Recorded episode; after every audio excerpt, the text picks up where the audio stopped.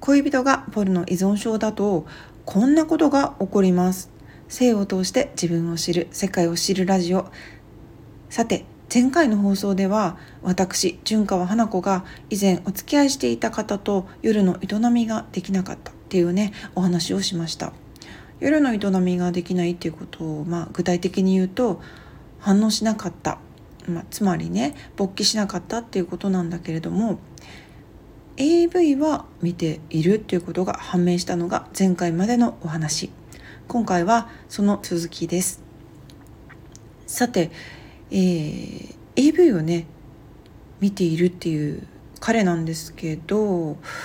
私では無理だけど AV, AV ではね反応しているっていうことなのかなって私そのことがものすごく気になったんですね。その理由として当時の私はセックスを男性のね下半身のみ頼っているような女でした。まあえっとセックスを下半身というか、まあ、男性にねあの全て委ねているものがセックスだって思っていたんですね。そしてまあセックスイコール自分の価値っていうのとも結びつけていたように思います。男性に反応されないことが女性としてまあ、恋人としてねあのすごいプライドが許さなかったんですよ。でも、まあ、そもそも AV を見ても反応しないんだったらメンツが保てるって思ったんですよね。彼は果たしてアダルトビデオではちゃんと勃起して射精するのかそもそも ED なのかそれとも私にのみ興奮しないのか理由が知りたいでも本心ではあのー私でね勃起しないんだったら他の女にもアダルトビデオでもあの反応しないでほしい。そんなモヤモヤを抱えた私はあの聞いてみたんですよ。アダルトビデオではちゃんと勃起もするのかどうかって。そしたらあの問題ないっていうこと。まあこれはあのー、ちょっとねショックショックっていうかああそういう人もいるんだってショックを通り越してびっくりしたし世のなんかいろんなことがこうなんだろううん傷ついたっていうのもあったんですけどいざそのそういうことになった時になんか言葉を失いましたよね。まあ、までもまあ AV 見てるってじゃあどれくらいの頻度で見てるのかなってちょっと気になってあのそれも聞いてみたら毎日見てるって言い放ったんですよね。彼はポルノを毎日見ている。つまりあの「He watches porno every day」なわけでアダルトビデオでは毎日射精していて生身の私という人間では勃起もしないってマジかよっつって。どの程度の頻度でアダルトビデオを見るのが正常なのか分かんないんですけどちょっとどういうことなのかと。自分のせいで彼がそうなっていることを認めたくなかったんでしょうね。必死に理由を探しました。自分のせいであのねやっぱり自分のせいって思いたくなかったんですよね。日々こう新しい病名とか障害って年々増えてきませんか？なんかいろんな障害とかいっぱいいろんなのが出てきて私もう本当にもうついていけない状態なんだけどこういう原因ってまあ全てね原因が自分であると認めたくない人間のエゴのせいかもしれないななんてこの時思いました。案の定ね彼の症状に当てはまるポルノ依存症という言葉を見つけた私はほっと胸をなで下ろしたのを覚えています。その後仕事中もアダルトビデオを見たいっていう衝動に駆られていることやね。日に日に過激な作品を求めて歯止めが効かなくなっていることななどね。現実とアダルトビデオの境目がなくなっているっていう彼の状況をあの目の当たりにすることがあのありました。私生活でもまあ私に対してなんですけどアダルトビデオのようなプレイをご希望なんだっていうことも分かってきたんですよ。過去の放送で説明しているんですけどポルノ依存症を定義することって難しいんですそもそも依存症って自覚症状がないので、うん、本人は対象に依存しているんだけど困っているっていうか、まあ、助けられている状況なんですよね。でもそれが行き過ぎると日常生活に支障が出てくるわけでそこでやっと依存症だったっていう、まあ、自覚できるあ、ね、今回みたいな自覚できるケースもあれば、まあ、そのままずっとあの依存が続いていくっていうこともあります。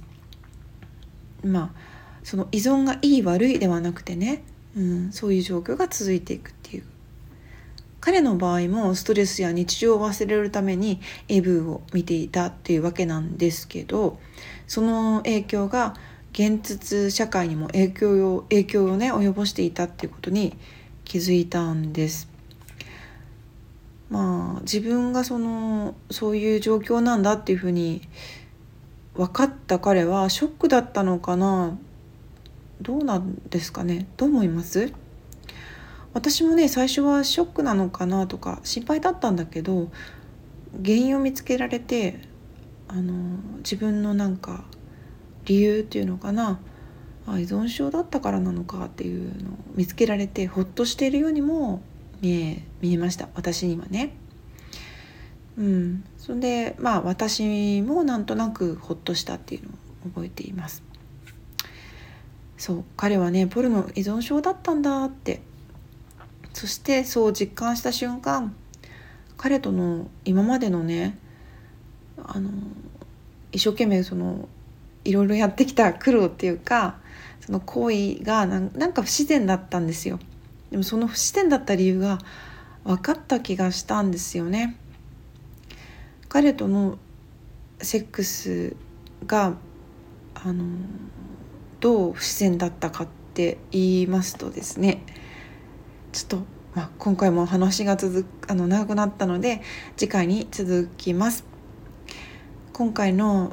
あのポルのねおあの依存症の彼がきっかけになって私はあの女性そして自分の性と向き合ってあのフィーリングといえばお相手はポルの依存症っていう小説を書き書きました。でこちらの方が Amazon そして書籍の方でも絶賛発売中です。いろいろな気持ちをね込めてなるべく面白おかしくあの書いたコメディ小説になります全くその設定とかっていうものはフィクションなのであの違うんですけれどもキャラクターとかね結構、うん、プロレスラーのおあのお母さんとか出てきたりとかコメディ要素をかなり詰め込んで書いています。その中でまあいつかね話したいと思うんだけれどもあの AV 女優のルナちゃんっていうね登場人物をあの出てきます。で AV 女優さんのイメージって皆さんそれぞれ違うのかと思うんですけど私はねものすごいポジティブでめちゃくちゃ可愛いそういうこうキャラクターを描きたかったんですね。その理由としてはあの私の小説の小説家の集団に属していたことがあったんですけどもその時に出会った元あの有名なね AV 女優さんがいました。その方と出会いその方との出会いがめちゃくちゃ大きくてですね私の中にあったそういうあの偏見というものが彼女と会った瞬間に全て解けてなくなったっていう経験をしたんですよ。私は女性なんだけれども女性しかできないそういうお仕事に対して持っていた自分のへあの思考とか考え方凝り固まったものっていうものにも気づかされたしとにかくあの